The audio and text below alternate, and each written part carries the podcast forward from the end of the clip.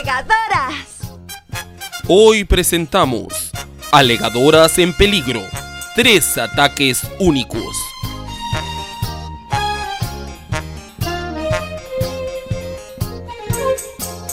Nuestras alegadoras se encuentran al borde de sus fuerzas. El malvado patriarcado escarlata las ha puesto contra las cuerdas. Sin embargo, ellas tienen un as en la manga. Con su último aliento, conjuran sus ataques especiales, determinadas a acabar con el villano.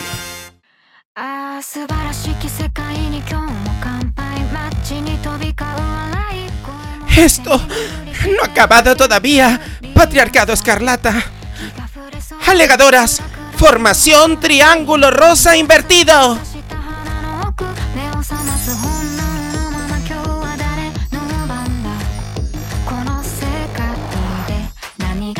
きるのか僕には何ができるのかただその真っ黒な目から涙こ Ahora. ないようにああね Fórmula abierta con ecos de verano en Ráfaga. だらけの世界の Psicoondas de análisis dramático musical. 誰も傷つけないつい Rayo emplumado de erotismo lingüístico.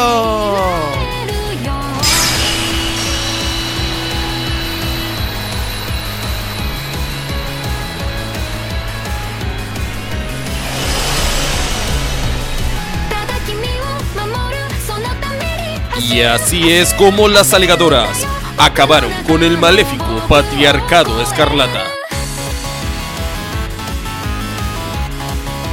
Y una vez más, salvan al mundo LGBTI canario. Muy buenas alegadores, bienvenidos a un nuevo episodio de su podcast de confianza favorito. Bueno, hoy yo me he traído algo de picar porque eh, aquí mi amigo Urbano y yo hemos terminado de ver el capítulo de Doraemon, pero es que estamos muertos por saber qué pasa con Mickey, con Yu la familia crece. ¿O no, David? Eh, pero bueno, totalmente, o sea, quiero decirte, yo como friki de nivel 17 y travesti de nivel 4, soy multiclase, ¿entiendes? Eh, estoy, vamos, completamente anonadada. Quiero ya un cosplay de Mickey a tope de power, o sea, lo necesito, yo ponerme un faldón Sí, de sí. eso. Pero es que, madre mía, además, este drama familiar incestuoso que tú dices, ¿en qué momento ha cogido tanto peso? Es que así salimos, también te lo tengo que decir. O sea Hombre, que- una poquita, bueno, le tenemos que dar una vuelta. De todas formas, acuérdate que tenemos que acabar el capítulo porque Mm. luego viene Cristian que tenemos que hablar de, de la película nueva de Marvel que vamos a ver. Entonces, que él viene aquí ya caracterizado de Capitán América, que míralo. ¡Ay, Cristian! No, no, no, no, no, no. De Capitán América no. Hoy me traje el traje como la Angelina Jolie de los Eternal, que me encanta. ¿Y qué Bueno, fantasía? Ella, ella no puede estar más actualizada de estreno y todo. Claro. Es Me que de allí encanta. vengo, de allí vengo. Oye, pues, ¿tú no te has pensado ponerte unas mechitas rubias? Porque el rubio te queda de escándalo, amiga, la verdad. Yo me las suelo poner en verano, pero solas. Ah, Se ponen sola. Me Te echas agua Rito oxigenada. Surfer, Agua oxigenada y se te quedan así. Como Amaya. Pero, qué- pero qué, me- qué California ni California si tú, eres, si tú eres de Abade. Quiero decir, Efectivamente. o sea, en fin, pues bueno, ya como, como habrán visto en el título y por nuestras coñas iniciales han, dedu- han deducido, vamos a hablarnos y meternos un poco en el mundo friki. Y hemos traído a una invitada que no se nos ocurre mejor persona para hablar de esto que nuestra alegador fiel, amiga y conocida, Lawi. Bienvenida, Lawi. Muchas gracias. Casi no llego porque me querían tangar con un ramen por 6 euros en un evento ahora de camino y nada, Eh. discutiendo ahí con los del stand. No, Never no, no. heard before. Ramen O a sea, 6 euros, nunca, no me además- suena de nada. Muy, muy, mal cobrarlo en euros. Sí, no, no, yo me fui y estaban con la discusión ahora que si el yen, que si el yuan. No, no, no, no, No, deja- no, no, casi no llego.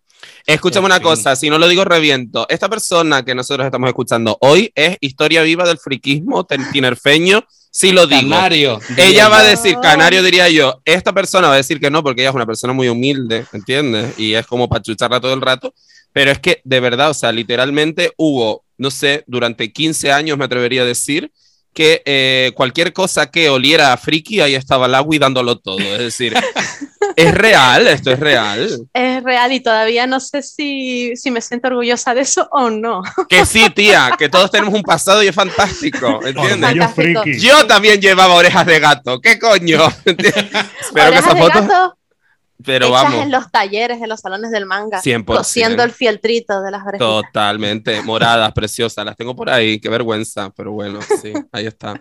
Pues yo, yo te agradezco el, el capote, David, porque es verdad que la Wii, la Wii, bueno, que para los que no la conozcan es periodista, es redactora y ha trabajado muchísimo dentro de lo que es el mundo friki, en tiendas, en eventos, y realmente es esa persona de referencia con la que yo incluso, mm, no sé si ella se acordará, eh, hace muchos años era de las primeras personas con la que yo pude hablar un poco sobre el mundo friki, sobre series y sobre anime, porque ella estaba en una tienda estupenda con su pelito corto rosa y a mí me encantaba ir a hablar con ella porque eh, me recomendaba mis cosas y yo era como súper feliz, así que mi yo de hace eh, 10 años te manda muchos abrazos en retrospectiva, Laui, que lo sepa. Ay, muchísimas gracias.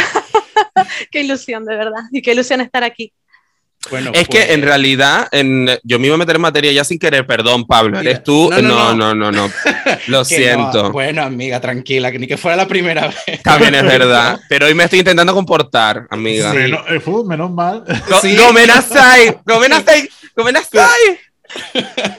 no bueno, simplemente que eso, que creo que mm, puede, Laura nos va a poder compartir a todos la, su perspectiva de muchísimas experiencias que ha tenido.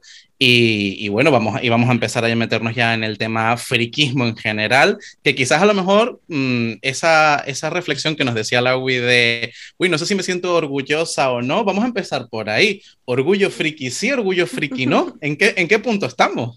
Yo ahora sí. Vale. Totalmente. Hace un tiempo para acá sí. Hubo un momento como que te da bastante rollo de decir que eras friki de algo o de determinadas cosas, de otras a lo mejor no. Sí, Pero no está igual acuerdo. visto todo lo. Todas las cosas que hay de, de friki, porque es que puede ser friki de tantas cosas distintas, ¿no? Sí, Hombre, además- ahora sí. Antes no tanto, ¿eh? pero creo que eso, eh, no sé en qué momento, no sé si han sido los últimos 10 o... Yo tengo una teoría, luego te lo años. cuento. Vale, pero sí que es verdad que se ha diversificado muchísimo, se ha abierto muchísimo la, la visión eh, y eso es un tema que yo me imagino que abordaremos más adelante en el podcast, el, el cómo lo friki de repente ha llegado a ser mainstream, porque es que eso es real, eso está ocurriendo. Pero bueno, antes de meternos así en más, Laui, ¿que ibas a decir algo? que además el tema friki va mucho por áreas y no todas han tenido la misma aceptación en el tiempo. Recordemos que hasta hace 15 años se asociaba el rol con asesinatos. En plan, han matado a alguien en una partida de rol y apareció muerta una persona no sé qué. Y es como, ¿pero qué me estás contando? Entonces, ha pasado de ser ese hobby por el que podrías volverte loco y matar a alguien ser Sí. algo mainstream que tienes una planta en determinados grandes almacenes que no voy a nombrar dedicada Correcto. a eso. Correcto. Totalmente. ¿Cómo ha total. pasado esto? Recuerdo los titulares, ¿no? El asesino de la katana tenía una copia de este videojuego y veías el Final Fantasy VIII. Y mi madre llegó, me vi- vino mi madre y me dijo, ¿tú tienes ese juego? Dije, sí, pero yo no quiero matar. En plan, está todo bien, mami. Pero tu madre ¿sabes? guardando los cuchillos. Claro. Por si acaso. Bueno, yo vi esta semana, ayer o antes de ayer, vi un titular que era un niño acaba en el hospital jugando a un juego del juego del calamar. ¿Saben qué había pasado? Estaba Ay, cocinando una galleta. Ay, Se de quemó. verdad, de Se quemó cocinando una galleta. Ay, de verdad, es que no puedo, no puedo. No Bueno, respondo eh, por mis compañeros de profesión. Eso te iba a decir. Ya, total. Eh, Laui, El otro- clickbait si, si te lo pasas bien y te quieres venir otro día, vente a hablar del clickbait, porque es que vamos, una fantasía, ¿eh? Uf, eso es un tema aparte. Eh, No, no, pero, Tenemos, pero tenemos que sentarla con Gara entonces. Hay que llamar a Ah. Gara y a Laui, a las dos. eh, Bueno. Gara desde el punto de vista de las redes sociales y Laui desde el punto de vista del periodismo. Y, nos nosotras sentamos vamos. aquí. Sí, y nosotras sí, nos vamos y que hagan ¿Qué ellas coño el vamos show. a hacer? Exactamente. Totalmente. Eh, Comer palomitas mientras Plan de, tanto. yo Y ya una vez está. vi una cosa. Sí, total. Dale, yo leo periódico, está en Chatsi y Sí. utilizo Instagram. O sea, ya, ya está ahí. Pero Hasta ahí. justamente, eh, además, mm, David, que a ti tú usas mucho más, juegas mucho más a videojuegos y eso, eh, justo el asesino este del tema de la katana, yo me acuerdo que también hubo hace muchos años uno que se relacionó con el, con el Zelda. O sea, que de repente hubo un, un tema con, con el Link y la gente en plan dice, pero, pero vamos a ver, quiero decir, ¿usted ha Oh. jugado a este juego? ¿Sabe realmente un poco de qué va o no va? Es como tontísimo. Es como el juego este, el, del, el, de, el de hacer comida, el cooking no sé qué, que El Cooking Mama, eh, no, el, ¿cómo es el que jugamos el otro? eh, el Overcooked. el overcook, eso, es como, el- si el overcook de repente tienes que guardar todos los cuchillos porque no- ya te vuelves loquísimo. Claro, es como, sí. mira, no, estás haciendo comida para que los zombies no te coman, fin, ya está. Exactamente. O sea, en fin. Pero bueno, estamos un poco en ese punto en el que eh, antes l- lo friki tenía ese toque más, más como de outsider, más de el discriminado, el, el, el no entendido, y ahora es como ser como súper guay. Ahora lo raro es no ser friki. No sé, ¿ustedes cómo lo ven o cómo lo han vivido ahora? Mm. El que quiera. Eh, curioso, es curioso porque mi experiencia trabajando en tiendas, he estado eh, unos 10 años trabajando en tiendas frikis y hace 10 años los clientes eran los frikis. Eh, en los últimos años los clientes son los padres, los hermanos, las familias de los frikis. Ya no es algo que digas, ay, son cosas que le gustan. Ya incluso tu entorno, aunque no sea, aunque no tenga el mismo interés que tú tienes en el mundo friki, ya eh, no se avergüenza, por así decirlo. Hay gente que tiene Funko Pops eh, de Marvel en la oficina. Mm. Ya es algo que no, que no solo no intentas esconder, sino que como que se te retroalimenta por tu entorno. Claro. Es bonito de ver. A mí me ha resultado bonita esa evolución. Ahora sí, pero es que Ahora, claro. claro. efectivamente es como decía Cristian, ¿no? Quiero decir, ahora me siento orgulloso, sí. Mira, al final estoy recordando ahora el, el podcast que tuvimos con, con Lori Sassi, cuando nos decía que los X-Men era un poco el paralelismo del colectivo LGTBI dentro del mundo del cómic. Y al final yo creo que el friquismo en general también podemos hacer un gran paralelismo con el colectivo, al menos nuestra generación. Las que vienen detrás, pues igual no. Pero eh, yo creo que yo me empecé a sentir igual de orgulloso por pertenecer al colectivo y a ser friki al mismo tiempo. Quiero decir, esto puede parecer sonar muy banal y muy... Ajá, pero es que yo creo que cuando, cuando tienes como esa conversación contigo mismo y te empoderas y dices, pero vamos a ver, si a mí me gustan estas cosas y no pasa absolutamente nada, ya sean las pollas o los cómics, cariño, cualquiera de las dos cosas. O dice, combinado. O combinados, exacto. Los cómics de pollas increíbles. También he de decir, lo más, lo más, lo más. Eh, ay, la casa de los herejes, Dios aquí. mío, de verdad. No, me acabo de acordar de la casa de los herejes. No lo busquen, no lo busquen. No sé por qué lo nombré, perdón, lo siento. Qué, qué- qué manga más horrible. En fin, eh, que eso, que, que empoderas a ti mismo y dices, pues si yo no estoy haciendo nada malo a nadie.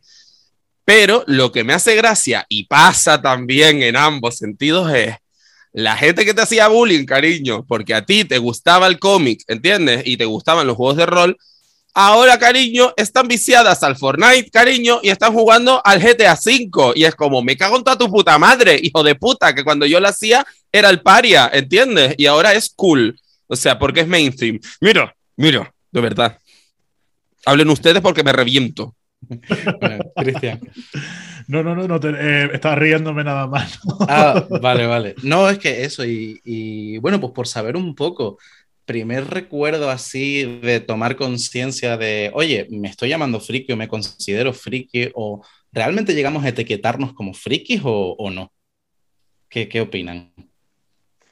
Pues A yo ver. tengo un recuerdo que ahora me da un poco de cringe, pero eh, a ver, yo ya sabía que me gustaban los dibujitos manga, como los llamaba yo en su momento, que los descargaba de internet, no existía Google ni siquiera, había una página web de una ilustradora que los hacía, pero no tenía ni idea del concepto friki ni de todo eso.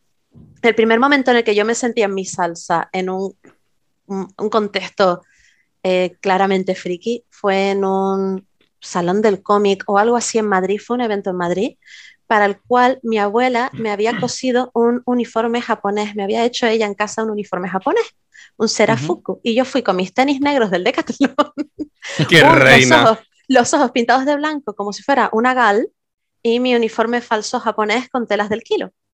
Feliz de la Fantasía. vida. Ese es mi primer recuerdo de decir, oh Dios mío, soy friki, esto me encanta. Allá por el 2006-2007. a mí, como todo en la vida, eh, bueno, como toda la vida, como es la- mi historia vital casi, friki me lo llamaron otro. O sea, yo no tenía conciencia. Pero en este caso, a diferencia de Maricón, que eso ya lo conté en otro episodio, eh, friki me lo llamaron con amor por primera vez. Y fue mi amiga Nuria.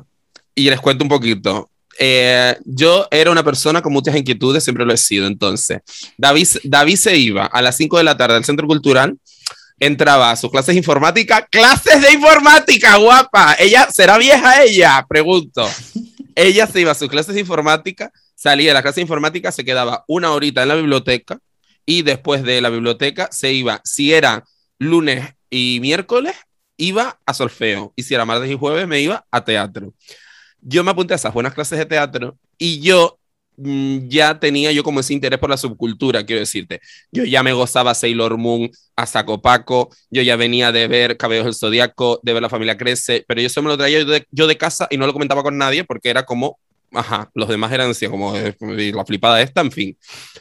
Pero recuerdo perfectamente que en eh, un número de la Nintendo Acción iba a llegar Pokémon a España, ¿vale? Es decir, esas navidades iba a llegar Pokémon a España.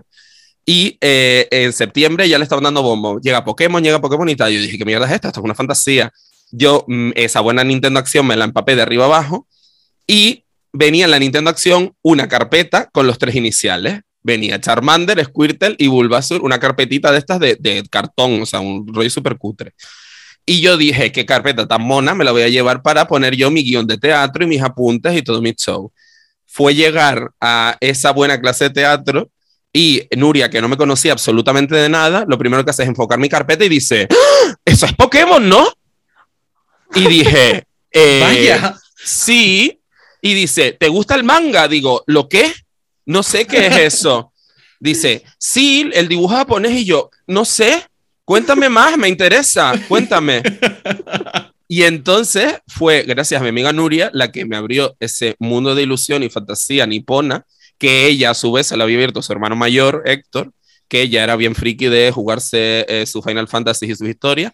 Y yo, todo este tipo de historias, los Final Fantasy, tal, el anime, yo lo conocí, eh, lo conocí a rebufo y todo gracias a Nuria. Y ya luego, cariño, mira, no salí más, la verdad.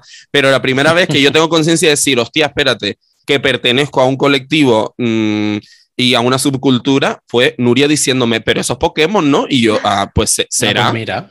puede ser, puede ser, sí, sí. Yo creo que en mi momento, cuando yo pensé, ya esto es una fricada, fue ya más de mayor cuando ya empecé como a comprarme cosas o en plan a decir, ¿por qué tengo que decorar mi casa con una figurita de Ikea cuando puedo poner al Capitán América, por ejemplo? Efectivamente. Y ahí fue cuando ya me di cuenta, digo, esto sí que es una fricada porque no tengo na- casi nada en mi casa decorando que no sea algo relacionado con superhéroes, algo de Pokémon también hay por ahí, las tortugas ninja que me gustan bastante, algún Power Ranger. Qué. Entonces ahí como que me di cuenta, digo, aunque no soy tan friki como ustedes, ¡Ella! ¡ay! Pero sí, bueno, no sé. Tengo mi Hombre. puntillo. Eh, y está estupendo también. Eh, yo creo que el, el de recuerdo de, oye, esto me interesa, me gusta y me, me- me despierta curiosidad, es justamente el, el el anime que nombré al principio, el de la familia crece. Yo recuerdo eh, llegar, salir del colegio a las 5 y querer llegar rápido a casa de mi abuela para merendar viendo la familia crece, Lo de que más. lo ponían en la 2 de televisión Lo más. española y tú decías, espérate un momento que a mí me interesa mucho saber eh, qué está pasando en este culebrón. Lo más. Eh, eso fue como así el primer contacto que yo dije, ay, pues me gustan, pero no llegaba a tener conciencia de es anime, sino eran dibujitos. Eran dibujos, era algo animado, como me podía ver cualquier cosa el fin de semana o una película de Disney, pues para mí en ese momento entraba como todo dentro de la misma categoría. Y es verdad que luego creo que el impulso así un poco más tal fue algo parecido a David, porque yo también tenía, me, me reservaba los fines de semana cada, cada, no sé, me acuerdo si era cada mes, creo que era una vez al mes, la del Nintendo Direct, la revista, y, y que empezó a venir el mundo Pokémon y tal, y decir, oye, pues Nintendo Acción, el Nintendo Direct eh, son los No, vídeos de ahora, ese, amiga. Ese es el evento, es verdad, el Nintendo, Nintendo Acción, eran las Acción, revistas. sí, sí. Yo también la compraba, que venían los Sí. tru- truquillos, guías, cuando no, no tenía Es- internet, cuando... Qué fantasía eso, qué Pues fantasía. eh, yo compraba esas revistas también y eh, recuerdo el boom un poco, a mí- en mi generación pilló el boom Pokémon, de decir, oye, pues esto puede ser interesante, sobre todo eh, cuando empiezas a sentirte más cómodo es cuando de repente ves que eso puede ser una herramienta para socializar, que de repente dices tú, eh, que no soy el único al que le gusta esto o al que le llama la atención, o que de repente puedo pasar un montón de tiempo con esta persona o con un grupo de amigos hablando de esto y de, o de trucos o de, oye, te has pasado esta pantalla, te has pasado este mundo, has llegado a no sé dónde. Es como, vale, ahí sí. Pero cuando yo realmente a lo mejor tuve conciencia de decir, bueno, esto es un entorno, como, como nos comentaba Laui, de un entorno friki, un entorno guay en el que me lo estoy pasando bien, fue cuando yo empecé a ir al, a la TLP, que es un evento que se hace, para los que nos escuchan de fuera, la TLP es la Tenerife Land Party, que es un evento muy famoso a nivel pues, digital, redes, videojuegos, eh, eventos, tiendas, merchandising, bueno, es una pasada. Aunque yo nunca fui a la parte de ordenadores y tal, porque no es un mundo con el que yo he estado tan en contacto, pero sí me gustaba ya lo que era la SummerCon, donde muchas veces también me vi a la Wii. Ahí estaba en, el yo, otro, ahí estaba en yo. el otro punto. y, y sí, me, me, gustaba, me gustaba mucho ese sentir, pero ya te digo, esto me cogió quizás un poco como Cristian, más, un poco más adulto, más joven, adulto, de decir, bueno, pues vamos a mirar, a ver qué hay tiendas, porque claro, eh, ahora es que se han desarrollado muchísimo y encontramos, podemos encontrar eh, pues objetos de merchandising en grandes superficies, centros comerciales, pero es que esto es relativamente reciente. Tú hasta hace X años solo, tenías que ir a un par de tiendas seleccionadas que estaban, un par en Santa Cruz, un par en La Laguna y ya estaría. O sea, alguna en el sur y poco más. Alguna en el sur. Mira, cállate. Ninguna en el sur. Cállate. Había, había una, tengo ent entendido. A ver, el sur en cuanto a friquismo siempre ha sido volátil. Estaba la desaparecida Fiction Comic, mm, lo siento Gus desde aquí un besito, eh, que fue en el camisón y cerró, bueno, en fin, en 0,2. Luego han pas ha pasado Ancestral Games, Dracaris, que te- estas también han cerrado. Ahora mismo está el Animago Azul. Y me acaban de montar, esto es literal, que se estrenó ayer, se inauguró y yo estoy living el Globo Comics aquí en ADG, estoy living la vida loca. Oh. O sea, no puedo, no puedo, no puedo. Lo más, ya tengo los Funkos al lado de mi casa, merchan, eh, juegos de mesa, cómics. O sea, estoy por, eh, yo qué sé, seducir al tendero. Es lo que Una- me falta para las una- rebajitas, Karen. Una oración por la, Una cuenta, rebajita por la cuenta de David. O sea, una Efectivamente. desde aquí por la cuenta de David porque va a sufrir en los próximos meses. Ya mi, tar- mi tarjeta dice, llámete Kudasai. Total. Dice mi tarjeta. Sí. Pero a mí me da igual. Yo la sigo violando ahí. ¡Ta, ta! La tarjeta Ay, me da Dios completamente mío. igual. Sí, sí.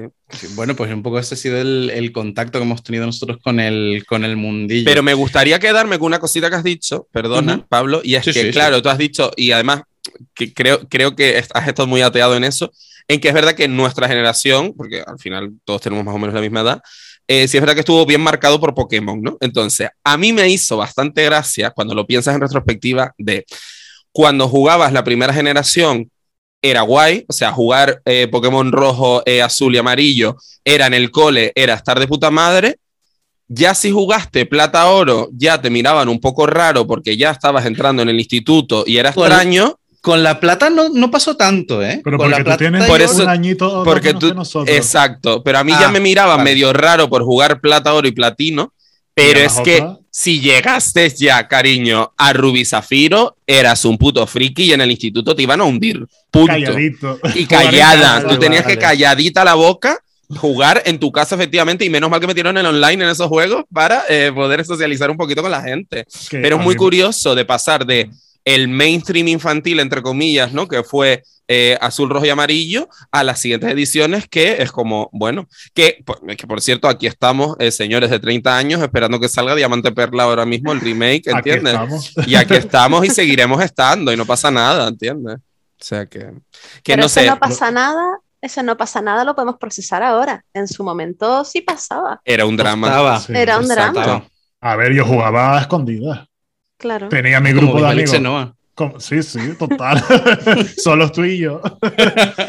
no, pero yo eso, además recuerdo que la amarilla la tuve tarde, ya cuando casi faltaba a lo mejor un poco tiempo para salir la plata y el oro. Quizás un año, así, la tuve un año y pico, no sé. Bueno, sé que faltaba, fue ya finales, cuando ya no estaba tan de moda. Y ya cuando tuve las otras, ya nadie habló jamás en el colegio de Pokémon. Yo jugaba porque tenía un grupito de amigos los fines de semana en el sur, cuando ya cuando tocaba Habana que casi todos tenían dos o tres años menos que yo, algunos uno, y todavía por ahí. Y después ya sí fuimos creciendo y algunos lo dejaban y yo seguía jugando con los más pequeños. claro. A mí me pasaba prácticamente lo mismo. Dentro del instituto era como un bueno, ajá. la- dentro del instituto la única que me seguía un poco el rollo era mi amiga Lara, pero ella, la verdad es que Pokémon nunca le dio bastante igual siempre. Ella jugaba, por ejemplo, al, al Soul River, a los Tomb Raider, ¿sabes? A los Resident Evil, todas esas movidas. Entonces ella como que Pokémon se la comía un poco y le daba completamente igual. Eh, mi amiga Lara, por cierto, gran icono bisexual de Jero, hay que decirlo. Eh, entonces, eh, lo más, claro, entonces ella jugaba un poco como eh, juegos de bollo, ¿entiendes? De Resident Evil, tal, ese rollo, ¿no? Y eh, las mariconadas de Pokémon eran para mí, básicamente, entonces era como así. Pero luego, por la tarde, sí es verdad que, pues te digo, eso, mi amiga Nuria, tal, entonces hicimos como el medio grupito de los frikis adejeros, que aunque no estudiamos todos en el mismo instituto, al final sí, pues sí había contacto y, y- y te podías expresar de forma completamente normal. Ay, este anime que salió ahora y tal, no sé qué. Sí, ¿dónde lo veo? Ay, Dios, porque antes era un drama encontrar anime. Ahora no, Ah, pero antes bueno. era un drama encontrar anime. Mangas más o menos, porque bueno, yo qué sé, te ibas para Santa Cruz en un momento dado con tu madre y te llevabas siete cajas de, librería, de librería canaria. Ay, Dios mío, qué antigua, marica. Pero bueno, te llevabas como medio, medio kilo. Pero es que antes ver anime era un drama. O sea, imagínense. Me acabo de dar cuenta, no lo había pensado, pero me acabo de dar cuenta que una gran ventaja era que tengo un hermano siete años menor, entonces teníamos la excusa, veíamos Digimon, Pokémon, y yo lo veía y me gustaba, pero tenía la excusa de estarlo viendo con mi hermano. Claro. Dragon, Dragon Ball, no sé qué, jugar a los juegos. Y era como, bueno, tu hermano le vamos a comprar esto, ¿a ti te gusta? Y yo como, bueno. Se hacía lo interesante. Si se lo compran para él, no me importa. que tuvimos hasta los dispositivos de Digimon, estos que los tenías que mover caminando para que se... Los Digivice. Sí, Sí. los tuvimos. Y gracias a que estaba mi hermano, igual yo solo no me hubiese atrevido a pedirlo porque ya era mayor para pedirlo. Claro, ya tenías la cocina ahumada para esas mierdas, ¿entiendes? Claro, claro. Eh, Laui, tú en tu caso, eh, eh, consolas, videojuegos, ¿también es un tema que, eh, que sueles jugar o no es un mundo, una parte que te atraiga? Más o menos, porque en, en mis manos cayó hace como 20 años los Sims y no he salido de ahí, entonces bueno. Ojo, ojo, cuidado en el mundo sim, ¿eh? Que tela. Le dedico bastantes horas a la semana a los videojuegos, pero si siempre al mismo, no sé si cuenta. Sí, Entonces, sí, cuenta, sí, cuenta. Bueno, de- podemos de decir que el Agui es OTP los Sims, básicamente. One Trick Pony de los Sims. Y es así. La cosa es que, bueno, de videojuegos al final eh, lo que conozco es casi por cultura popular friki más que por... Yo siempre he tirado más por el manga, el anime y la cultura japonesa en general. Y en los últimos años un poquito de juegos de mesa y cositas así. Que esa es otra, los juegos de mesa ahora también son algo friki antes, ¿no? Vale, eso, mi teoría. Me, me alegro que vayamos ya. Nos metemos ya en el momento de cuando fue mainstream, de repente, porque yo creo Tira, que tira. tengo una fecha. Yo creo Vale. que toda esta mierda empezó a ser mainstream por culpa de, y tiene un culpable, clarísimo, por culpa de Peter Jackson, ¿vale? O sea, ese es el culpable. A mí me da que el mainstream, lo friki llegó al mainstream gracias a la trilogía del Señor de los Anillos. Cuando esos señoros heteros se dieron cuenta que ver a un batallón de elfos reventando orcos era igual de divertido que ver películas de acción de Steven Seagal, dijeron, oye, espérate un momento, que de repente esto a mí me interesa. Cero pruebas, cero dudas, sí lo digo. No sé, yo me iría Yo más, más no cerca, quizás a Marvel, ¿eh? Eh, Pero yo A creo ver. que ese ya fue el top. Fue el mainstream total, porque Claro. el Señor de los Me- Anillos, pero después no hubo nada más. ¿Cómo A ver, coño? Fue creciendo poco Pero a la poco. gente no se metió tanto. En Marvel es donde ya están las figuritas por todos lados. Claro, pero en Marvel yo veo la, la- la- la explosión del mainstream, lo veo ahí, pero creo que la semilla de salir Mm. del, del anonimato, de absolutamente nadie no nos importa, a, eh, uy, estamos aquí, fue con la Harry trilogía del Señor de los Anillos. también. Claro, es que Harry Potter vino después del Señor de los Anillos. Y después también vino los Juegos del Hambre y, tal, y todas estas movidas antes de Marvel. Entonces, Pero a ver, yo creo que es importante puntualizar una cosa. Creo que el mundo, el mundo del Señor de los Anillos pudo empezar a desarrollar lo que venía siendo el, main, el, el tema de Merchant, pero solamente lo podías encontrar en tiendas específicas. No te exacto. podías ir a cualquier sitio y, y verte una figurita, un, un Funko del Señor de los Anillos o un juego Exacto. o un anillo. Entonces, para, yo lo ubico temporalmente en otro punto. Creo que eh, Mundo, Señor de los Anillos, Harry Potter y tal fueron como las primeras cosas los en cuanto a precursores. en cuanto a temáticas de lo que podemos sacar Exacto. pero yo le echo bastante responsabilidad a Juego de Tronos. Creo que la Oh. llegada de Juego de Tronos, Yo creo que ya Juego de Tronos ya estaba Marvel a tope. Pero impulsó, yo creo que Juego de Tronos llegando al mainstream hizo que empezara a ver mainstream en muchos sitios. Yo creo que ya empezara a estaba ver con Marvel. En otros sitios, ¿eh? Yo creo que ya estaba con estaba Marvel. Es Porque que Juego de Puedes ir al Zara y comprarte una camiseta de Vengadores. Y ya estaban. Es decir, es que ya estaban. Los camisetas de superhéroes ya estaban en Pull&Bear y en Zara y estas movidas antes de Juego de Tronos. Fue No Marvel. sé. Yo creo que la que explosión Marvel- en el mainstream fue Marvel. La Hmm. Wii. Explosión total. Yo Es que les fíjate. quiero recordar, Juego- perdona, No, no, yo lo que Juego de Tronos maravilloso. Ay, perdón, perdón, habla tú, habla tú, disculpa. Solo era para apuntar ver, que Juego de. Tronos se hizo mainstream a, a partir de la temporada 4, a lo mejor, o la 3, que fue cuando la gente empezó a ver las anteriores. Nadie en la primera dijo, madre mía, pedazo de serie. A ti Tardó no te. tiempo. Pablo, es que tú estás. Pablo, tú estás dentro del mundillo de series como yo. Entonces no somos conscientes. Pero, a mí, Laura, normal- a mí, Laura, mi compañera de trabajo, eh, mi coordinadora, que es absolutamente fuera de todo el mundo friki, me preguntó qué coño era Juego de Tronos en, en la tercera temporada. O sea, es por, que ahí. famosa Que fue cuando cuarta, lo pusieron en el mapa. Exactamente. Lo que pasa es que tú y yo estamos dentro del mundo mm, seriéfilo, entonces es como, ok, Claro. ¿sabes? Pero para, el, Bueno, para los desconocidos ahí fuera, tercera temporada más o menos. La que ibas a comentarnos.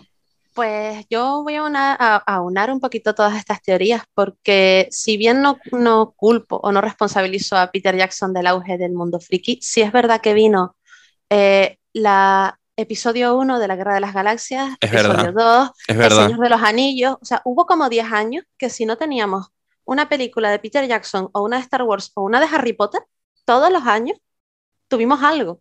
Y Sí, es eso, verdad. aunque no, yo creo que eso ya popularizó un poquito, por lo menos el mundo de la fantasía. Sí, Luego estoy de acuerdo también con que fue con Marvel, con lo que ya terminó de explotar, pero no directamente con Marvel. Eh, yo creo que empezó a explotar cuando Disney metió la manita Claro. y Disney es una máquina de sacar perras Yo creo que a y de generalizar todo lo que quiera. Entonces, yo creo que ahí es Disney, los que han, dicho- han visto ahí el nicho y lo sacaron. Y respecto a Juego de Tronos, cuando salió la serie, yo estaba trabajando en una tienda friki y el dueño de la tienda empezó a traer las novelas eh, porque se decía que se iba a hacer una serie y traía las novelas en plan, a lo mejor alguien me las pide. Y me acuerdo que después había, vendíamos unas camisetas que ni siquiera eran oficiales, porque no había producto oficial de Juego de Tronos. Y yo decía, ay, mira qué bonito, unos dragones. Ay, mira, que hay un, un ciervo. Ah, mira, esto parece un calamar, ¿sabes? Y yo no tenía ni idea de lo que era eso. Y luego ya, eh, yo ahí vi un poco, eh, no he visto la serie porque no es mi estilo, así que no es, no te sé decir exactamente en qué temporada fue el boom, pero sí que fui viendo como la novela la compraba una persona cada dos meses a que se agotara y la gente se matara por las cosas de Juego de Tronos que eran hechas mm, por artistas de aquí, porque esa es otra. Eh, ahora se consiguen cosas muy rápido de casi cualquier serie.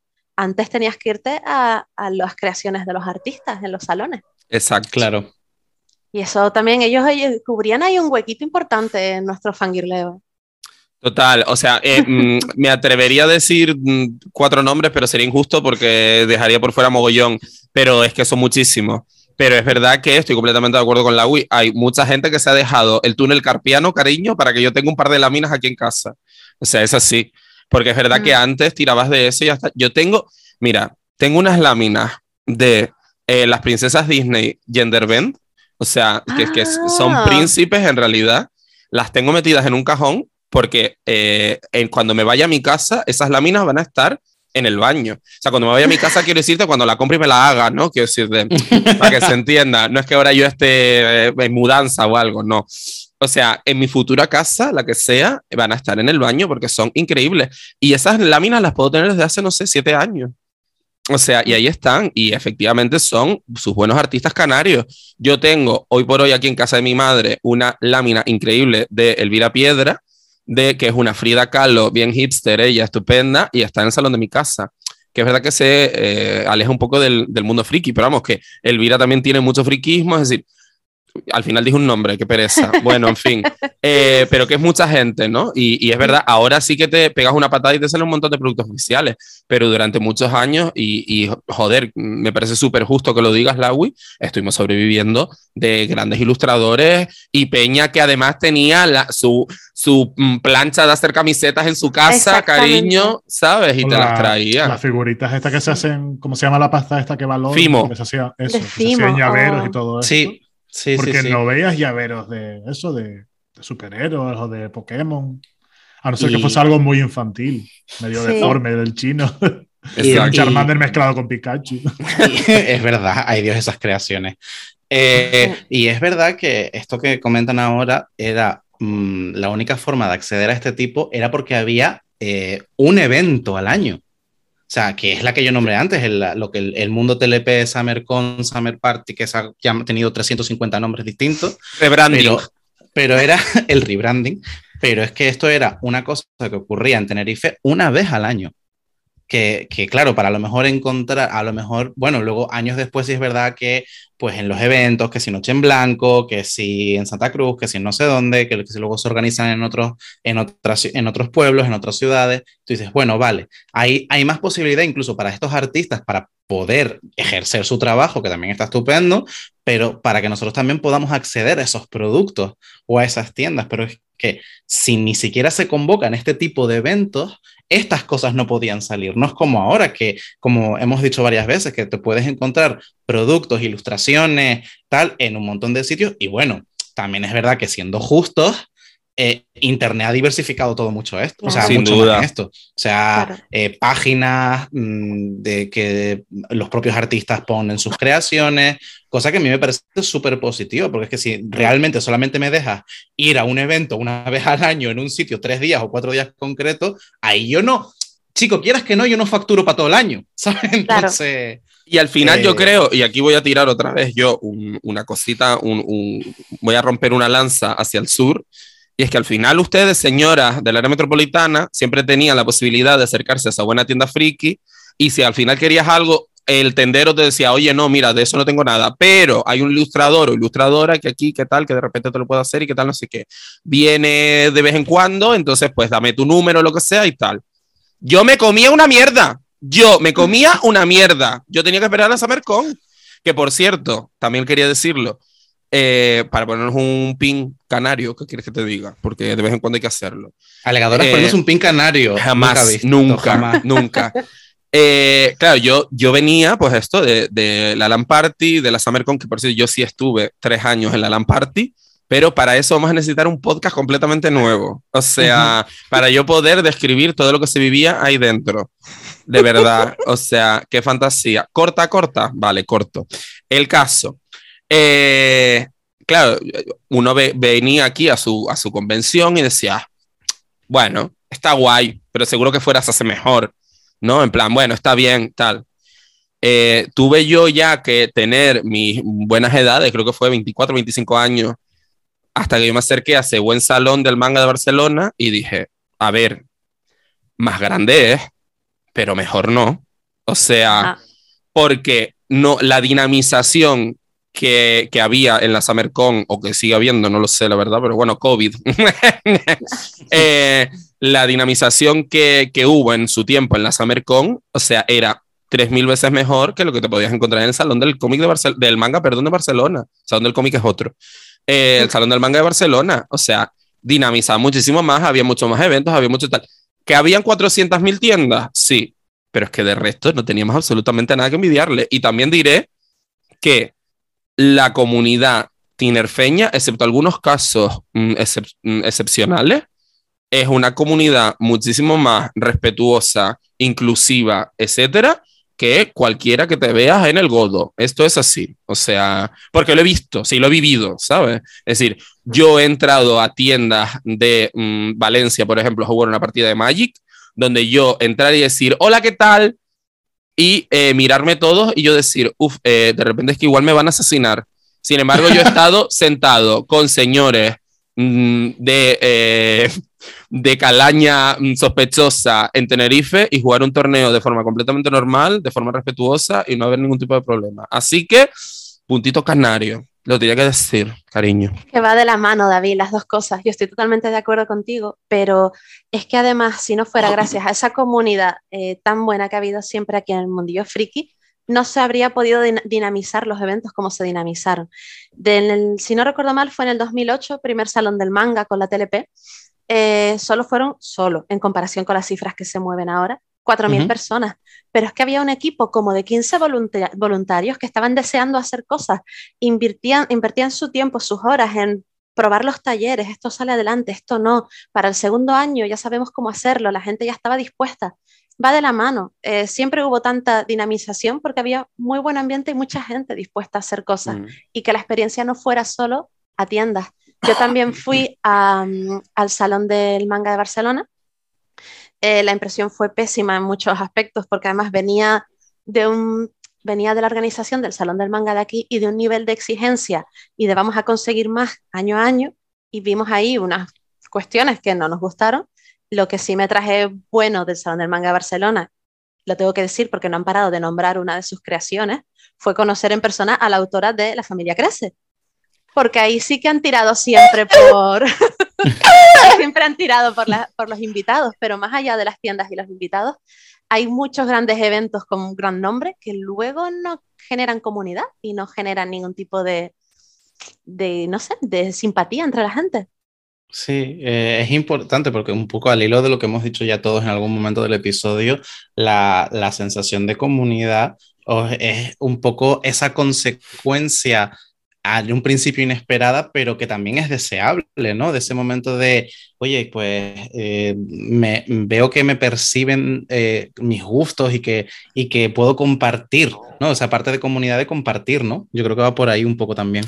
Y también te diré que invitados a ese nivel, eh, mangaka, sobre todo, quiero decirte que aquí, por suerte o por No, sí, desgracia, nunca, nunca tuvimos la suerte de, de tener algo parecido. Pero a nivel americano, cariño, eh, de verdad, o sea, por la TLP pasó Salves Pink, pasó Salvador La Roca, es decir, eh, eh, Peña súper top, ¿sabes? A nivel Sí. cómic americano que decías, pero, eh, oh my god, o sea, me hago caca, va a venir esta gente, ¿sabes? Quiero decir, es verdad que a nivel mangaka mm, nunca fuimos tan potentes, pero a nivel cómic americano, cariño, bueno, cariño. Y he de También decir, coincidía, ay, perdona, no, no, no, no, no, nada, nada. Dime, dime, que yo me iba a cambiar de tema. Que había otro evento, no recuerdo cuál era, que coincidían fechas con el salón de aquí de Tenerife y que se llevaba gran parte de los invitados. Siempre La Dream, la Dream Hack de Valencia. Me acuerdo Vale. perfectamente. siempre sí. había que competir con los invitados con, Exacto. con ellos. Porque la DreamHack también, sí, además es bastante, es bastante potentilla. Y eh, como, yo qué sé, como nota al, al margen, para que vean eh, del tipo de inclusión que estábamos hablando y tal, no sé qué, en los dos últimos años precovídicos de, de la, aquí estamos hablando de la LAN Party, no tanto de la SummerCon, se hizo el primer LAM TLP Drag Race, cariño, ¿entiendes? Y eso existió, ¿entiendes? Iban ahí sus buenos frikis con sus buenos cosplay o, o travestidas vivas, ¿entiendes? Eh, sin cejas, cariño, con la pestaña hasta aquí. Eh, y eso Es fue una puta fantasía. Es decir, ¿dónde encuentras eso, marica? Aquí, nada más. Y es así, y punto. Así que, fleje orgullo. Y los Sí. baños del recinto ferial, mira, En fin. el friquismo Eh, siempre ha sido muy abierto, cariño, de explorar y de cosas. Esas casetas de la TLP. Y yo he estado allí para verlo, y para sentirlo, y para no saborearlo con- incluso, pero- diría pero yo. no para contarlo en el podcast. En ¿Por este? No en en, este. en este no. En En este no. En este Ya no. vamos viendo. Ya vamos viendo. Eh, pero bueno, es verdad que una de las cosas que ahora le estaban comentando que, es, que, que cogió mucha relevancia, y yo creo que eh, yo antes del COVID llevo ya bastantes años yendo por lo menos un día al- a la Summer. Y una de las cosas que cada año yo me daba cuenta que iba cogiendo más relevancia era el concurso de cosplay. Que es que el concurso de cosplay era súper tocho, que, una, que tú dices en un principio eh, no sabías en qué momento se había conseguido esto y que al principio se presentaban eh, mm, mm, tres o cuatro mamarrachos mal puestos que tú dices, bueno, vengo aquí a hacer el ganso y ya está. Pero es que yo los últimos años que he ido he visto unos niveles de competición de el, el, traje bien elaborado, el maquillaje. De hecho, la no sé si tú participaste en alguno. Yo me- participé en uno de yendo de Gastón de la Bella y la Bestia. Es que yo, yo te vi, es verdad, es que yo creo que te vi. Yo, yo mi teoría, mi teoría es que al final somos tinerfeños y el que, el que uno o el otro, pero te tienes que disfrazar como sea. Como el que no se sea. disfraza en carnavales se disfraza donde sea. Es que yo lo, lo estaba hablando el otro día cuando Halloween y yo, como no hay carnavales, nunca había visto tanta gente disfrazada. En el médano Eh, caminando la gente y tomándose una cerveza disfrazada de vampiro pintada. Es verdad, es verdad. Es que somos carnavaleros todos, casi todos somos carnavaleros y al final muchos De una forma u otra. La que no es "Pues mira, carnavalera es travesti y la que no cosplayer. Esto es así. Esto tienes toda la razón, vamos. Pero vamos, que si te puedes disfrazar tres veces al año, mejor. Que además hay una cosa como muy importante y es lo siguiente, y es que eh, eh, yo, o sea, por culpa del COVID, yo estos años, ¿no? Estos dos años que han salido, eh, pues, evidentemente salen, no sé, por temporada, para que la gente que no lo sepa, eh, los, los animes en Japón tienen cuatro temporadas, ¿vale? Una por cada estación, básicamente. Eh, hay animes más largos de 24 episodios, pero los de temporada son de 12, más o menos. El caso, eh, eh, Pablo, el- cuando empezamos a ver Visual Prison, una de, que es un anime que ahora mismo está en temporada ahora mismo, que es una puta fantasía, no tiene sentido, pero es maravilloso. Lo primero que pensé fue, qué putada que no haya SummerCon, porque los Para cosplays cosplay. de... ¡Vamos, cariño! Es que, Total. o total. sea, Visual Prison es básicamente un anime de, eh, basado en la estética visual kei japonesa, donde son señores eh, vampiros que tienen que transmitir sus sentimientos a través de la música. Mira, de verdad, es que Lawi, si no lo has visto, no sé qué estás haciendo ahora. No, cuelga, estoy- cuelga y míralo. O sea, No, no, no, no, no, ver, es lo más, es lo más. dentrísimo de esta narrativa que tú de repente empiezas a ver esa gente cómo se transforma para los escenarios con sus maquillajes, sus pelucas y tú dices, ¿cómo? ¿Qué No, no. cantando. Lo más, tienes Total. que verlo. Es, es bueno, bueno, estamos enganchadas la Pablo y yo, pero vivas, o sea, no, no, no, es fantasía. Total, que eso, que muchas veces dices, joder, ¿sabes? Es decir, es que no voy a ver cosplays de, de Kimetsu no Yaiba, por ejemplo, no los voy a ver este año, no los voy a ver, ni voy a ver de Visual Prison, ni voy a ver de, yo qué sé, del Slime, cariño, no he visto un cosplay del Slime todavía. O sea, quiero decir que hay mogollón de animes que han salido que han sido esclavos del COVID también porque no hemos visto esos cosplays, joder. Que con, con el COVID, el único cosplay que puedes ver es el de Messi, el de Cristiano Ronaldo. Eso sí valen. Eso sí valen, Ponerte exacto. la ropita del fútbol, irte al estadio si se puede. A lo de Exacto. Ay, Sí. Qué bien Pero bueno. traído, amiga, te aplaudo. Qué bien traído, sí, señor. Muy Sí, bien, no, muy bien. No Cristian. estamos muy, muy conformes con esas noticias que estamos oyendo actualmente sobre aforos para una cosa sí, pero para otras cosas no. Como, bueno, hay que dar una vuelta, señores que a lo mejor nos escuchan, o a lo mejor no, probablemente no, pero hay que darle una vuelta. Ojalá. Eh, Ángel Víctor hablando- Torres escuchando a la alegadora. mira, Lo más, me encantaría. He de decir, he de decir que a mí me consta que hay una diputada del gobierno de Canarias que nos escucha. Y hasta ahí puedo Bueno. leer. Pues mira, haz algo, mujer. No se- puede se- esto. señora que nos escucha, si se lo pasa usted Ángel Víctor, pues vamos a ver qué hacemos. Pues cercana es, he de Pues- decir. pues Así que, Que- Queremos bailar.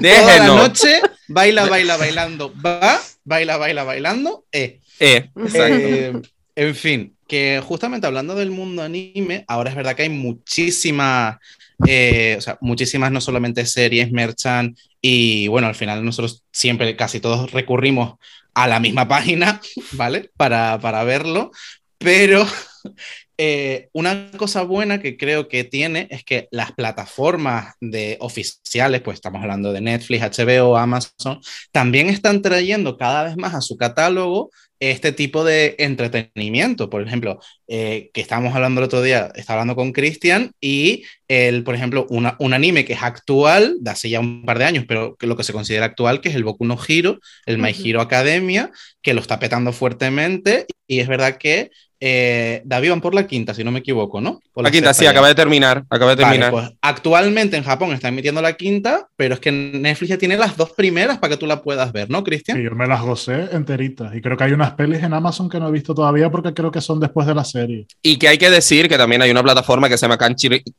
Crunchyroll, madre mía, no lo digo, que es el Ne- Netflix, comillas, comillas, del anime. Quiero decir, de que ahí también tienen las series que están licenciadas. ¿Qué pasa?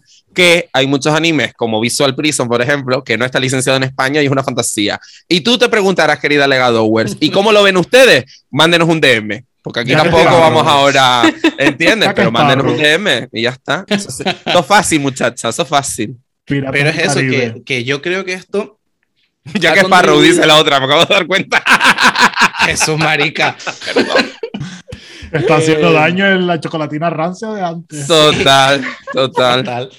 Eh, que digo que yo creo que esto, un poco al hilo de lo que hablábamos antes, que ha ayudado, ¿no? Ha, con- ha contribuido a que parte de este ocio, parte de esta cultura también esté integrado en lo mainstream, ¿no? Las propias plataformas trayendo ese tipo de contenido. Hay veces que, no sabes qué, ver, pero te, salen recomendaciones, pues, de anime un poco más conocidos, otros menos, pero que de repente tú los estás viendo y luego encuentras, por ejemplo, a mí me, me pasó una cosa muy, muy curiosa eh, en un trabajo el año pasado, estaba dando unos talleres y eh, uno de los chicos con los que estaba trabajando sal- sacó un, un manga y de repente yo me pareció que pasé por ahí y vi un personaje que digo, ay, este personaje me suena, bueno, Kachan, un personaje de, de Boku no Hero. Y de repente lo vi y digo, ay, te, pues te gusta, tal. Dice, sí, sí, es un. eh, de hecho, eh, estoy hablando de a lo mejor que tercero, cuarto de la ESO, o sea, 15, 16 años. Uy, qué Vale. bien. Vuelvo a creer en la juventud. Qué bien. Sí, pero es que eh, a mí me ha llamado muchísimo la atención que talleres que yo he estado dando en secundaria eh, están como muy, muy puestos en, en mundo anime. O sea, te hablan de Boku no Hero, te hablan de, eh, no sé, otros que como muy, que les había llamado la atención. Y es como, madre mía, que de hecho me llegaron a recomendar a mí, ay, pues ponte a ver este, que a ver si te gusta. Y me lo puse a ver y me gustó. Y digo, oye, pues mira, ni tan mal. Pero sí es eso, como que veo que lo- esta generación Z, ¿vale? Que de la que hemos hablado también otras veces, está como reconectando o con, con eso que nosotros veíamos medio escondidas o medio que no era tan aceptable, pero ellos lo, lo- no solamente lo viven, lo disfrutan, sino que también lo proclaman, o sea, lo hacen alarde, hacen estandarte de ello. Tengo una pregunta para Lawi acerca de esto. Vale. Venga. Eh, Lawi, cuando tú querías escuchar K-pop, cariño, en tus tiempos, ¿qué hacías? Pues a ver, eh, yo tenía en el MP3, eh, tenía mi, yo antes que K-pop, el pop japonés es lo que yo escuchaba. J-pop, exacto. Fa- fan de Morning Musume. eh, Ay, las Morning Musume, qué fantasía, me encantan. Pero el truco era tener después también música más popular y si te preguntaban, pues, ¿qué estabas escuchando? Cambiabas la canción. Ay, mira, esto. Y entonces Sí. ya estabas escuchando una cosita un Es, poquito más. Skater Boy de Avril Lavigne. Por ejemplo, Sí soy, sí soy. Pues esto en justaposición a, ¿quieres escuchar K-pop? Entra en Twitter. Spotify. Ya está. No, no, entra en Twitter. Entra, entra en Twitter. Entra en Bershka. efectivamente. Fan. O sea, estamos hablando, claro, estamos hablando que hay señor, que, que Coldplay tiene una canción con BTS que me quiero cagar encima, ¿vale? Así un- de claro un- te lo digo. que es un temazo. Que es un temazo, por cierto. O sea, que Blackpink cantó con Lady Gaga, que me quiero morir. Vamos a ver una cosa, que el oriental está de moda, marica. Y antes eras una rara por mirar al este. Antes por mirar al este eres una rara. Y ya no, ¿entiendes? Lo próximo va a ser que vayamos a Eurovisión con una coreografía de para para. De verdad. Oh, me presento. Change my, my mind. Claro, es que es así. Es que es así. Es así. Señor, señor. Sí, hombre, Bueno, yo, que- ojo, yo di clases de para para en el PIT, en el Parque Infantil Tenerife navideño, dimos clases de para para un año. Imagínate. ¿Y qué A tal todos los niños de 7, 8 años y sus, sus padres y sus madres bailando para para conmigo. Qué fantasía. es el para para para los que no sabemos. Claro, es- hay, que, hay que explicarlo. Cuéntanos, Claro, Lau, el para para eh, qué es. Es un, tipo de baile eh, de música disco que se popularizó en Japón en los años 80 y aquí llegó en los 2000, sobre todo porque llegó también con unas colecciones de manga y de anime en las que lo nombraban y se, se hizo más famoso. Es muy parecido al aeróbic como lo imaginamos hoy en día, son movimientos rítmicos muy marcados y todas las personas bailan a la vez. Eh, lo bueno es que tiene muchos niveles de dificultad, entonces cualquier persona puede bailar para para con una coreografía de un nivel sencillito. Y en el primer salón del manga, a mí me pilló un colega de la época y me dijo, te pones a dar los talleres de para para conmigo. Y así me hice, yo acabé siendo la monitora de para para año tras año tras año, dando clases, enseñando esas coreografías. Además, va, una, cada canción tiene su propia coreografía, no, no que sea improvisada, y dando clases de eso. Una zumba. Ah, Incluso Eh, en. Eso fue Eh, antes que el La zumba. Wii, la Wii. zumba hacen todos los mismos pasos en la- todas las canciones. Eh, la Wii, una cosita. Eh, tú me estás diciendo a mí que tú eres la culpable, porque me acaba de subir el odio. Tú eres la culpable de que yo, durante una década de mi vida, estuviera traumatizado cada vez que sonaba. Night ¡Ah, ¡Mira! ¡Dios! ¡No puedo! Primer salón del manga, no se nos ocurrió otra mejor idea que ensayarnos el Night of Fire, cuatro chicas y un chico y subirnos al escenario con orejitas de conejito No a bailar puedo. el Night of Fire delante de, no sé, 15 personas. Te odio.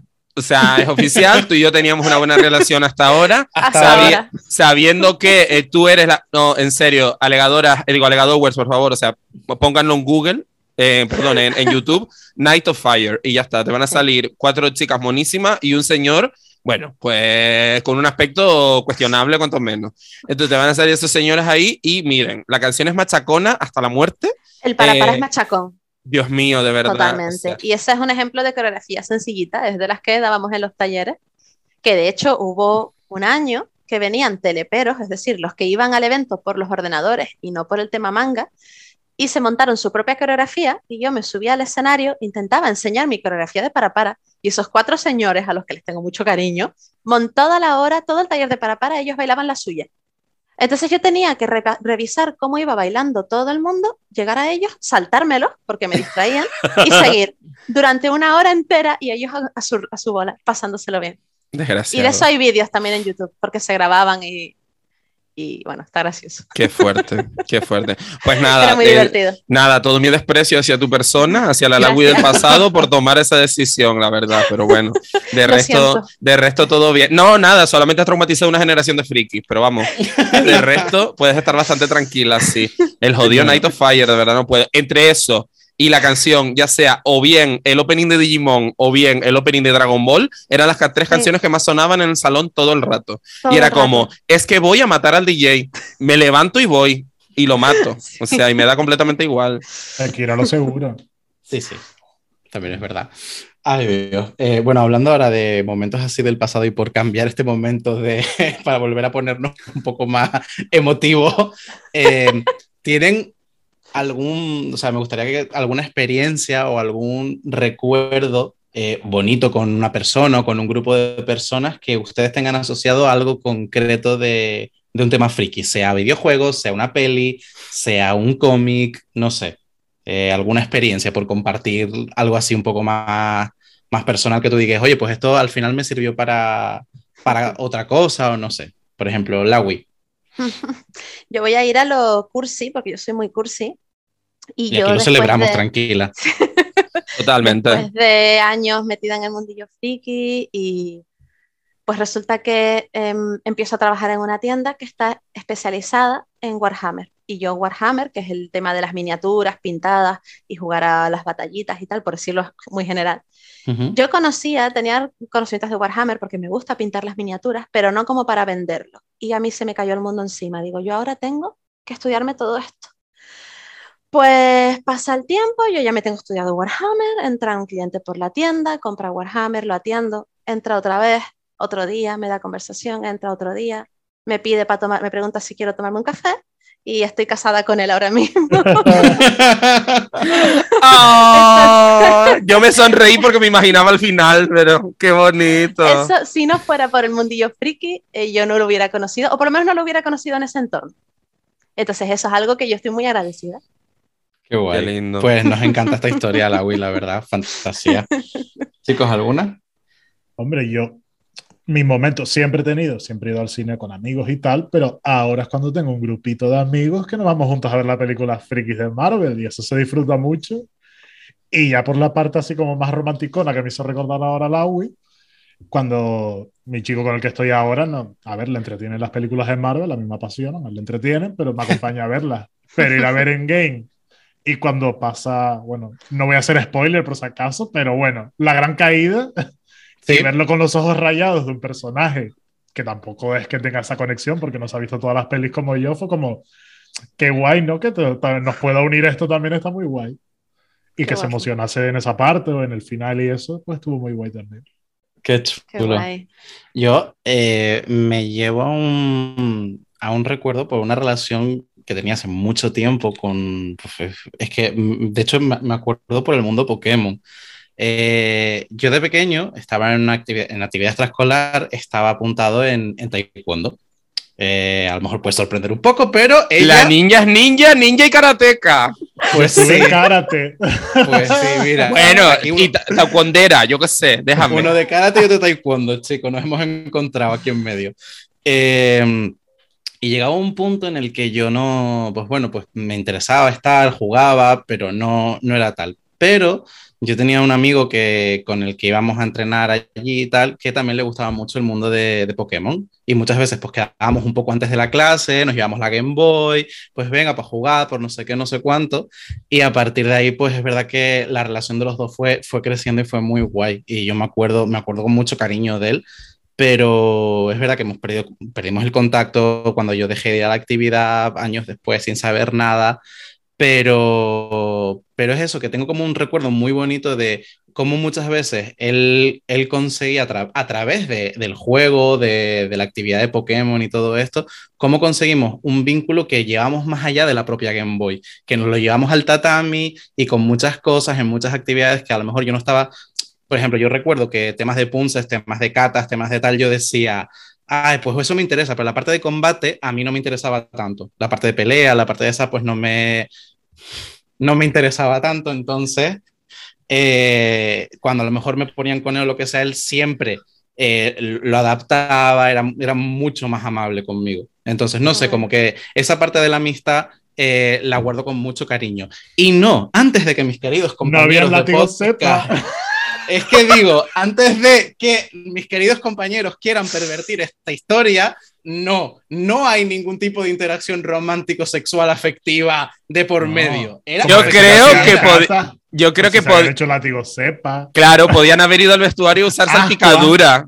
Ah, Va- no, no, no me van a pervertir este La leña recuerdo. arde. No, no, no, no, no, no. Este recuerdo no me lo van a manchar. Eran, No. eh, eran dos Pokémon de tipo fuego. ellos. Eh, nos jugaba- pues éramos más de tipo agua, para que lo sepa. Ay, Fluye. Porque Fluye. fluye. Ah, totalmente. Efectivamente. Salpicadura no surtió efecto porque eran muy jóvenes, entonces no había salpicadura, evidentemente.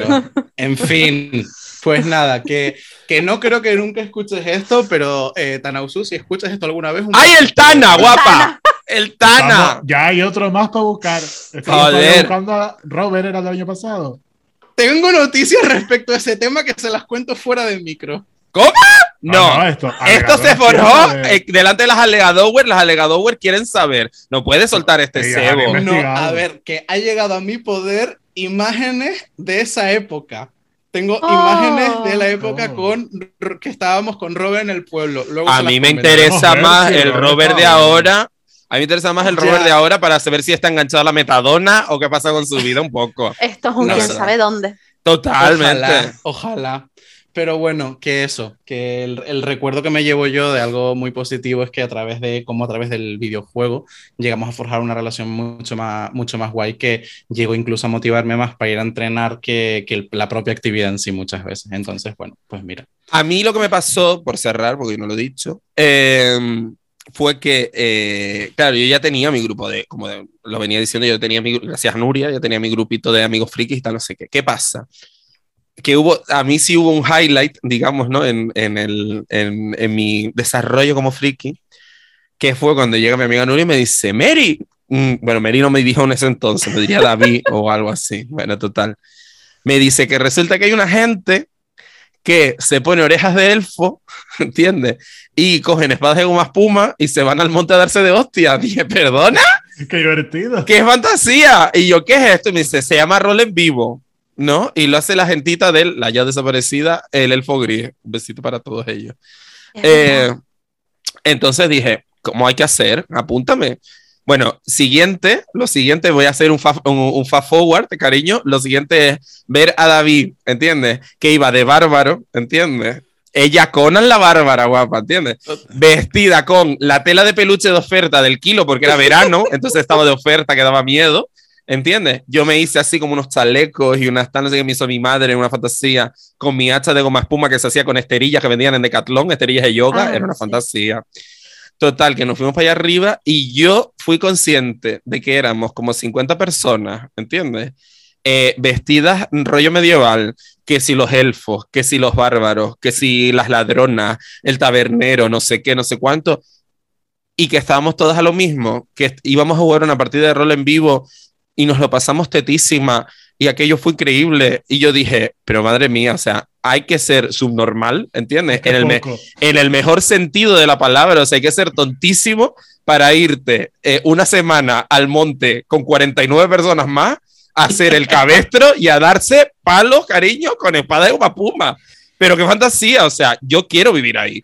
Y eso Es fue como, maravilloso. Claro, es que fue como ese gran momento de decir, Dios mío, es que yo aquí pertenezco, ¿entiendes? Yo aquí pertenezco, ¿no? Entonces fue maravilloso, la verdad. Fue muy guay. Así que sí, esa partida de rol en vivo pues, fue la primera, pero no la última, cariño. Luego volví de ilusionista malvada. Eh, un papel muchísimo más para mí, la verdad. Porque me Mucho más permi- adecuado. Claro, porque eh, yo siempre he sido muy fiel a mi personaje. Entonces yo como Bárbara, eh, Rey, yo, yo como Bárbara, era como muy... yo, Chelo, tú y, tú y yo. eh, El mm, Fogris. El El Fogris. eh, sí, exacto. Eh, claro, yo como Bárbara era como mucho más seriecita, era, claro, el era un chamán bárbaro, guapa. Entonces era como, era como, no, no sé no cuánto, ya. tal, ¿sabes? Ya, pero no, como chamana bárbara yo era como seria, como tranquila, tenía que tirar mis runas, yo era un señor burdo del norte, ¿no? Es decir, sin pluma ninguna, pero claro, el ilusionista me permitía tener toda la pluma del mundo, guapa, ¿entiendes? Oye, Entonces qué yo estaba... Yo ¿Tenemos estaba comodísima. Sí hay, sí hay. Sí hay, es una fantasía. Sí hay. Hay hasta vídeos en YouTube, imagínate. Sí, No, sí que hay. que subirlo a Legadora. No, Bueno, no, no. A lo mejor no no se puede. viendo. No se Al puede. mejores amigos. Total, mejores amigos alegadora. Eh, no, no, no se van a creer que tenemos mejores amigos, no tenemos mejores No, amigos. no amigos, tenemos, eh, tranquilos, tranquilidad. Tranquila. Nos puede meter en lo suyo, si que Eso sí, eso sí. Nosotros siempre a topísimo. Eh, entonces, claro, el ilusionista fue como más divertido porque ahí pude ser además un poco perra. Le hicimos una, mi amiga Nuria precisamente iba de ladrona. Quick anécdota porque me hizo mucha gracia. Eh, entonces resulta que eh, le teníamos que pagar como eh, las comidas a la tabernera y tal, no sé qué. Total, que yo tenía un hechizo como ilusionista que era crear oro falso. Se cogía unas piedras, entonces yo le hacía tal y era oro falso. Y entonces, nada, me dan los, los, los GMs, los directores de juego, me dieron como una bolsa llena de monedas de oro y tal, y yo fui en plan súper mega pudiente y le dije, toma, aquí tienes, aquí tienes la comida, o sea, el pago de la comida y tal, no sé qué. Mientras yo la distraía con mi labia y mi rollo, mi amiga Nuria, que era la ladrona, le robó la bolsa real de monedas, ¿entiendes? A la tabernera. bueno, bueno, bueno. Bueno, eh, y yo así en de Palí, ¿qué tal? Le di la bolsa de dinero falso, ella privada, en plan de, ay, qué bien, tal, maravilloso, no sé qué, y luego nos repartimos el dinero entre nosotros de la tabernera. Claro, duraba 24 horas la ilusión. Al día siguiente, la tabernera vio que lo que tenía dentro de la bolsa eran piedras, no era oro. Nos denunció a la guardia. Digo, ¿perdona? Pues lo que se merecen. giro, ¿eh? Pues te diré que salimos y se hizo un juicio y todo, y salimos indemnes porque yo dije, ¿de qué te voy a engañar yo si encima fui generosa y te di más? ¿De qué me conoces tú a mi culebra? Bueno, ¿Cuál es tu currículum? totalmente. El, ca- el capitán de la guardia al final dijo, mira, esta señora, un poco machista hay que decirlo, esta señora está completamente loca, se habrá dejado eh, la bolsa por ahí, así que fatal. Y yo me fui de allí, menos feminista, pero triunfante. Hay que decirlo. No, Bueno, nada pues. sorora, pero triunfante. Bueno, pues mira, Una David, me, fantasía. pare- me parece fantasía. estupendo porque me has dado un pie importante para un tema con el que me, me parece interesante que podemos cerrar, que es que ya que tenemos a, a aquí, me gustaría que si podías compartir con nosotros, porque claro, al final esto es el, el tres, un podcast de tres señores que pueden hablar de cosas, pero nos interesa mucho tu perspectiva desde otro género eh, de cómo has vivido tú pues estos eventos, las experiencias incluso en tienda, porque imagino que habrá de todo, que, que son experiencias pues que pueden ser agradables, pero muchas veces tienden a ser más desagradables. Entonces cuéntanos tú un poco cómo cosas que hayas vivido, alguna anécdota, no sé, lo que tú quieras. Mm, Pues la verdad es que eh, antes cuando estábamos hablando del, hace años, de cuando comenzó el tema de las tiendas frikis en Tenerife, eh, yo me sentía muy incómoda entrando en esas tiendas porque no había chicas. Eh, y además yo iría, me imagino yo, mis pintas eh, con 18 años y a lo mejor no me miraban de una manera, no me sexualizaban, sino que dirían, ¿y hasta quién es y a dónde va? Pero sí que había una sensación de yo aquí tengo ganas de estar, pero no me siento bienvenida. Mm. Eh, cuando yo noté que eso empezó a cambiar fue cuando empecé a trabajar en una tienda. Una de mis, eh, de las personas top que trabajan en este mundillo en Tenerife, que es un saludito a Ingrid, eh, de los mejores, de las personas que mejor te recomiendo un cómic. Ahí ya sí empecé yo como a sentir, ah, vale, que también podemos estar por aquí. Que también te digo, Laui, perdona que te corte un segundo, podemos darle publicidad a absolutamente todas las tiendas, o sea, di nombres, da cosas, o sea, quiero decirte que por Ingrid. poco que se escuche, claro. Sí, sí. Ingrid de Cómics y Mazmorras.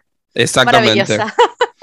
y ella, y casi sin, casi sin, sin quererlo posiblemente, fue que me hizo empezar a, hacerme sentir cómoda en este mundillo. Lo que sí es verdad que yo luego cogí el toro por los cuernos, me metí de lleno y dije, pues esto lo voy a hacer mío. Y ya fue cuando empecé a meterme en el tema de la organización de los eventos y todo. Y ahí perdí un poco esa, perdí bastante esa sensación que había tenido hasta ese momento, pero porque tuve que un poco obligarme a decir, ah, no, yo estoy por encima de esto. Y ahora voy a ser yo, en- con- junto con otras personas, quienes tenemos, quienes vamos a estar organizando cosas y quienes vamos a producir cosas y quienes vamos a generar eh, actividades.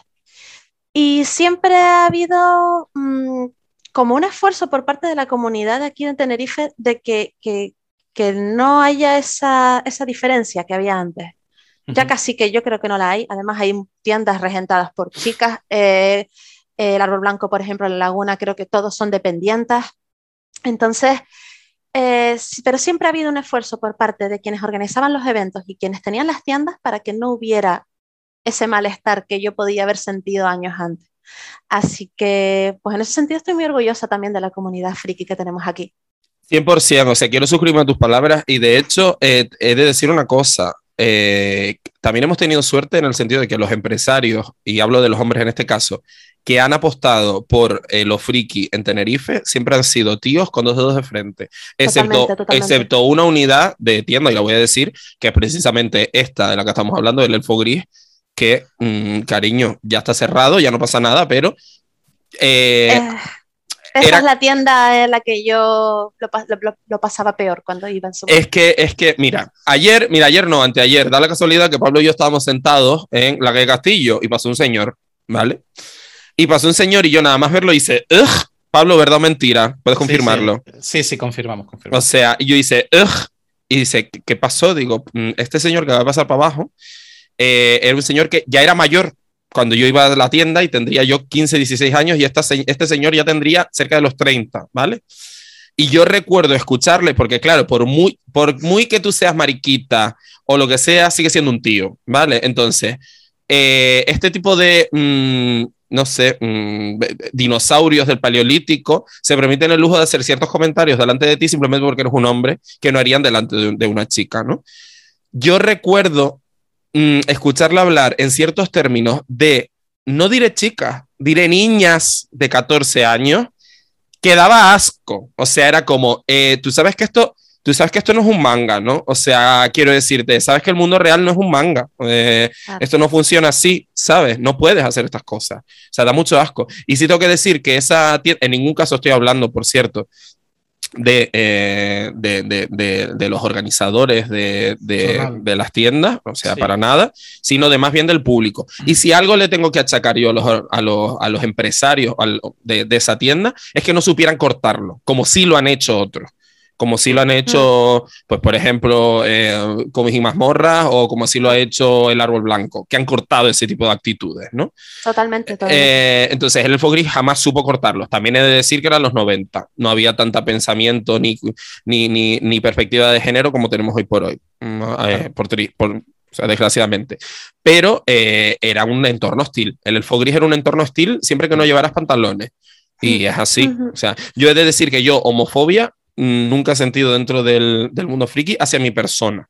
Sí, conozco casos de otra gente que sí los ha, los ha sentido, o LGTBI-fobia en general pero en mi caso no. También es verdad que yo mido un metro noventa. Eh, soy igual de repente y que tengo una poquita de carácter. Igual eso desgrava. Me lo habrán dicho por la espalda como unas cristianas, pero delante de mí no.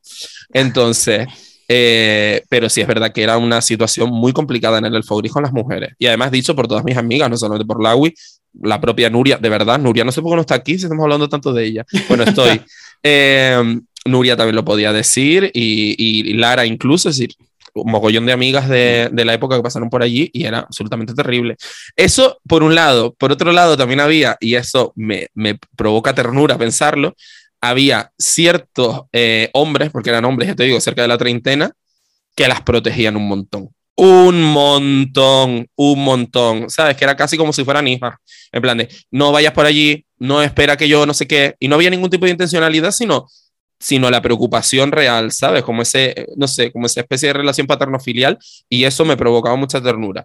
Mm. Pero eran los vi eso. menos, eran los menos, eran los menos. La Wii lo sabes, la mayoría Sí, sí, sí. eran. Uf, Sí. Sí, de hecho me acuerdo incluso de algún incidente que pudiera ocurrir en algún salón del manga, en alguna SummerCon, entre los propios, eh, los propios visitantes, no ni siquiera entre gente de la organización. Y ahí ya veías quién tenía más intenciones de atajar ese comportamiento o quién ah, daba largas y no quería tomarse la molestia, ¿no? De, de a lo mejor avisar a seguridad o avisar a los organizadores para, para que esas personas que estaban con esos comportamientos se fueran de allí. Se notaba Claro. un montón. En la- y, a- y además, ya que estamos nombrando el, en la TLP, en las dos últimas TLP hubo tanto un punto violeta como un punto arcoíris, Qué lo cual es muy importante. El punto violeta es en caso de que eh, vieran cualquier tipo de conducta machista o hubiera algún tipo de agresión eh, contra la mujer, y el punto violeta, el punto arcoíris, perdón, eh, pues eso sí, hubo algún tipo de, de LGTBI-fobia. O sea que bueno. estaban acompañados tanto en la zona de la SummerCon como dentro de la propia TLP. Así que hay que decirlo. Pues y, sí. y de hecho se, se, hizo, se hizo uso de ellos, ¿eh? porque yo tengo constancia de que se hiciera uso y de que la seguridad echara a, a un par de personas por estos motivos, porque se cometieron actos eh, machistas y LGTBI-fóbicos con, con, con muchos de los visitantes que había y llegó un punto en el que la seguridad realmente tuvo que actuar. Entonces, eso está muy bien que, que se llegue, que se denuncie y que se haga, porque lo que no puede ser es como la experiencia que ha tenido Lau y la experiencia que han tenido nuestras amigas en general de, de ir a una tienda y tenerte que sentir violentada simplemente porque vas a buscar una cosa que te gusta o porque vas a buscar un regalo, o porque vas a buscar algo para ti, o lo que sea. Yo, por ejemplo, ahora me viene el caso de una amiga mía en concreto que, que ha sentido mucho esto dentro del mundo de los videojuegos. Dentro del mundo de videojuegos, dentro del mundo online, o sea, eso ya esto daría para un podcast Es entero. que es más terrible Porque- todavía, diría la Ahí tienes el situación. anonimato. Ahí está, exactamente. Como claro. red social al final.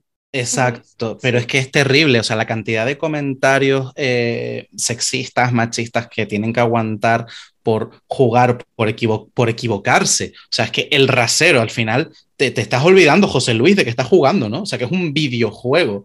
Y- Da igual lo que hagan, es- o es por equivocarse o es por ser mejores que ellos. Es que da igual lo que hagas, si te las quieren buscar por ahí, te las van a buscar por ahí. Efectivamente, y es como, eh, te estás dando cuenta de por dónde va esto y qué estás haciendo, pues eh, que, que con tus comentarios y tus actitudes de mierda lo que estás haciendo es que una persona deje de tener interés por una actividad que genuinamente le gusta. Efectivamente.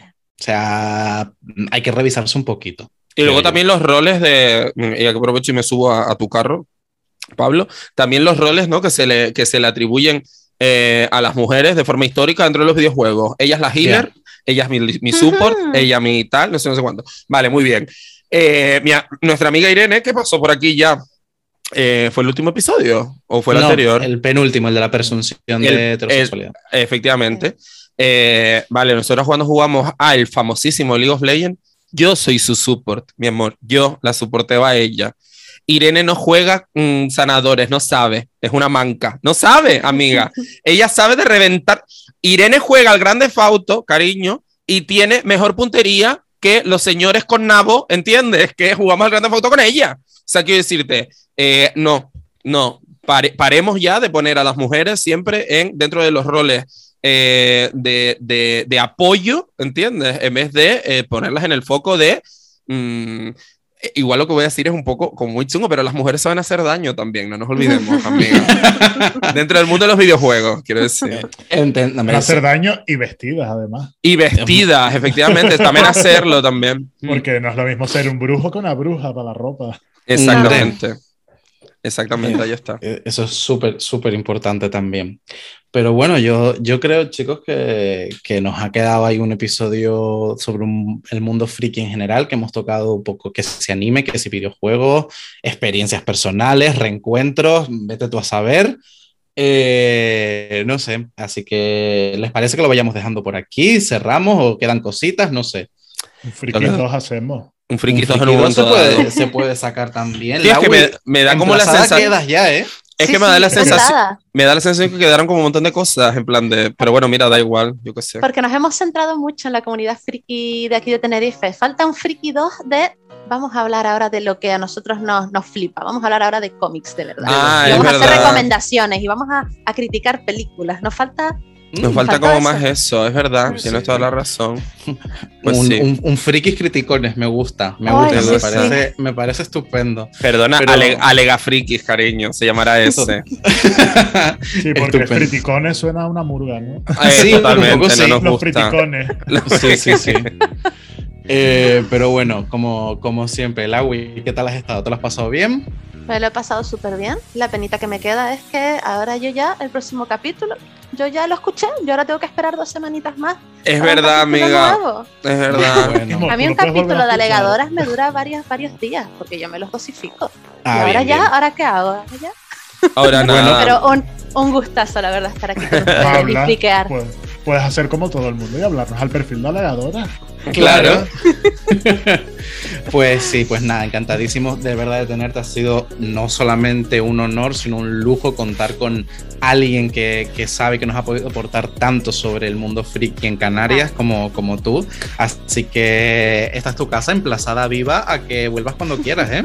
Muchísimas gracias. Pues nada, eh, David Urbano, eh, ¿qué? Eh, ¿Vamos a ver algún anime o cómo hacemos? Ay, amiga, pues no sé, tengo que ver los episodios que han salido, porque claro, esa es otra, o sea, ¿qué se creen? Que esto ya, esto que te lo cuelgan todo. No, mi amor, hay que esperar esta semana los animes. Esto es Qué así. ordinario, ¿eh? Qué ordinaria es, de verdad. Qué ordinaria es. No me parece, me parece lo peor, pero bueno. Eh, nada, tía, yo encantada, yo que sé, hablar de friquismos y, y de cosas y de maravillas estupendas. Y por cierto, tengo que decir, en base, en base a lo que dijo Lawi, que no es la primera vez que escuchamos que ustedes, queridos alegadores, nos han escrito varias veces y nos han dicho que tienen ganas de tener un micro para mm, hablar con nosotras en un momento dado, de decir, Dios mío, es que quiero pausar y decirle, no estoy de acuerdo, porque, ¿sabes? O sea, que eso es muy guay, porque eso implica que parece que estamos en el salón de vuestras casas o en tu coche teniendo un debate estupendo con ustedes, así que honradas, vivas, la verdad. Pues maravilloso. Cristian Gil, ¿cómo, ¿cómo has estado en este mundo friki? Pues yo ni anime ni anima. Yo de aquí salgo para irme a ver Eternal al cine ya. Que no Ah. aguanto más. Pero no Pero venía, ¿quién te entiende? Venía de la premiera, ahora voy a verlo. venía Ah, vale, Voy a perdón. retocar la peluca de Angelina. Le gustó tanto que la va a ver dos veces. Pues mucho, no sería la primera vez. Pues mira, genial. Y nunca mejor dicho. Exacto. Bueno, pues nada, queridos alegadores, hasta aquí el episodio, el episodio friki de hoy, con mucho orgullo y mucho cariño hecho. Eh, nada más, nos despedimos por aquí. Esperamos que les haya gustado, les haya entretenido. Ustedes, como siempre, saben que tienen nuestros eh, mes abiertos para alegar, para contarnos lo que ustedes quieran. Y ahora eh, somos nosotros los que esperamos que sean ustedes quienes aleguen con nosotras.